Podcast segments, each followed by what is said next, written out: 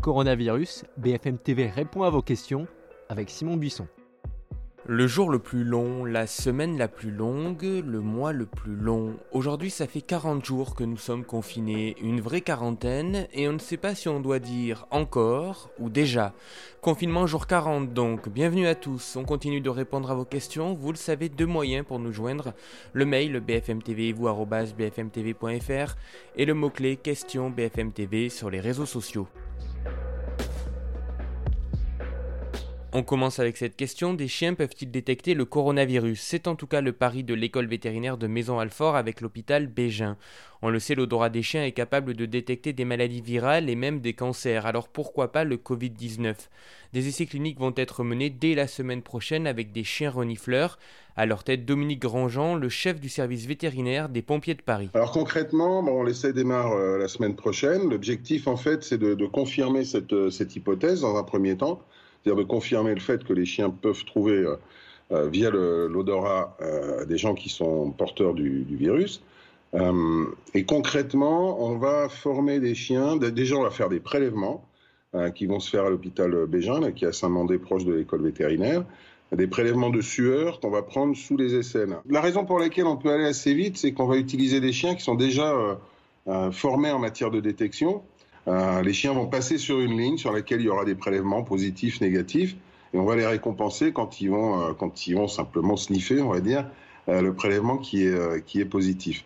À partir de là, on va voir si les chiens d'eux-mêmes vont, vont marquer d'autres prélèvements sans qu'on leur dise si c'est positif ou négatif, hein, bien évidemment. Ils auront leur récompense avec un, un, jouet. Et quand on a un chien qui est déjà formé, par exemple, sur de l'explosif, enfin sur de la recherche d'explosifs, il faut une semaine hein, pour, euh, pour lui mettre une odeur de plus dans le nez et augmenter sa bibliothèque de référence. Une étude similaire est également menée en Grande-Bretagne. Si ça marche, les chiens pourraient être utilisés pour repérer les voyageurs contaminés dans les gares et les aéroports.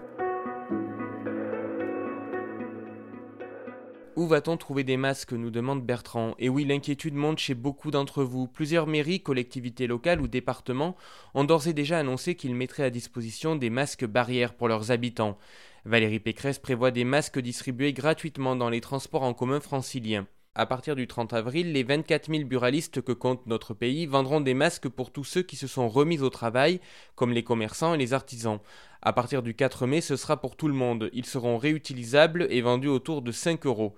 Les pharmacies et la grande distribution seront sans doute mobilisés. Enfin, l'AFNOR a créé un site masque-barrière.afnor.org pour mettre en relation fabricants de masques et employeurs qui souhaitent équiper leurs salariés.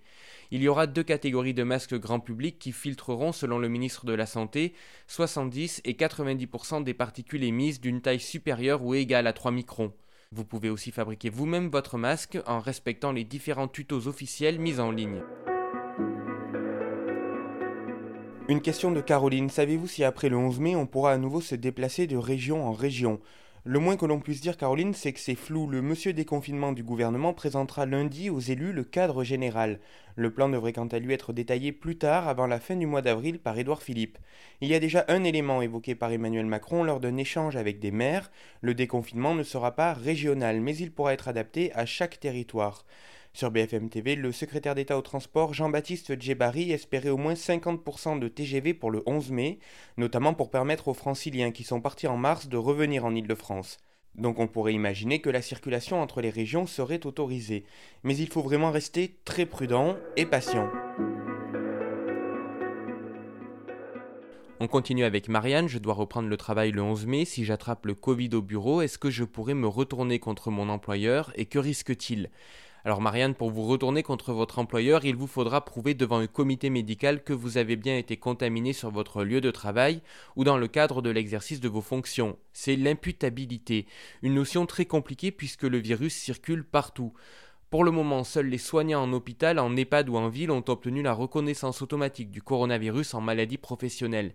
Les syndicats se battent pour une reconnaissance élargie aux deuxièmes lignes, comme les personnels hospitaliers non soignants, les caissiers, les éboueurs, les policiers, les postiers, etc. etc. Kevin nous écrit Mon employeur m'annonce qu'il ne verse pas les titres restaurants aux salariés en télétravail pendant le confinement. En a-t-il le droit? Non, Kevin, il n'en a pas le droit. Vous poursuivez votre activité, donc il doit continuer à vous verser vos tickets resto. Par contre, pour ceux qui sont au chômage partiel ou en arrêt maladie ou en arrêt garde d'enfants, alors là vous perdez ces tickets car vous êtes en suspension de contrat de travail. Sachez aussi, et c'est une bonne nouvelle, que les ministères du Travail et de l'Économie ont déplafonné le montant des achats réalisés avec des titres restaurants. Il passera ainsi de 19 euros par jour à 95 euros par semaine pour faire ses courses dans les supermarchés. Et quand nous pourrons à nouveau manger dans les restaurants, vous pourrez payer votre addition, là aussi jusqu'à 95 euros.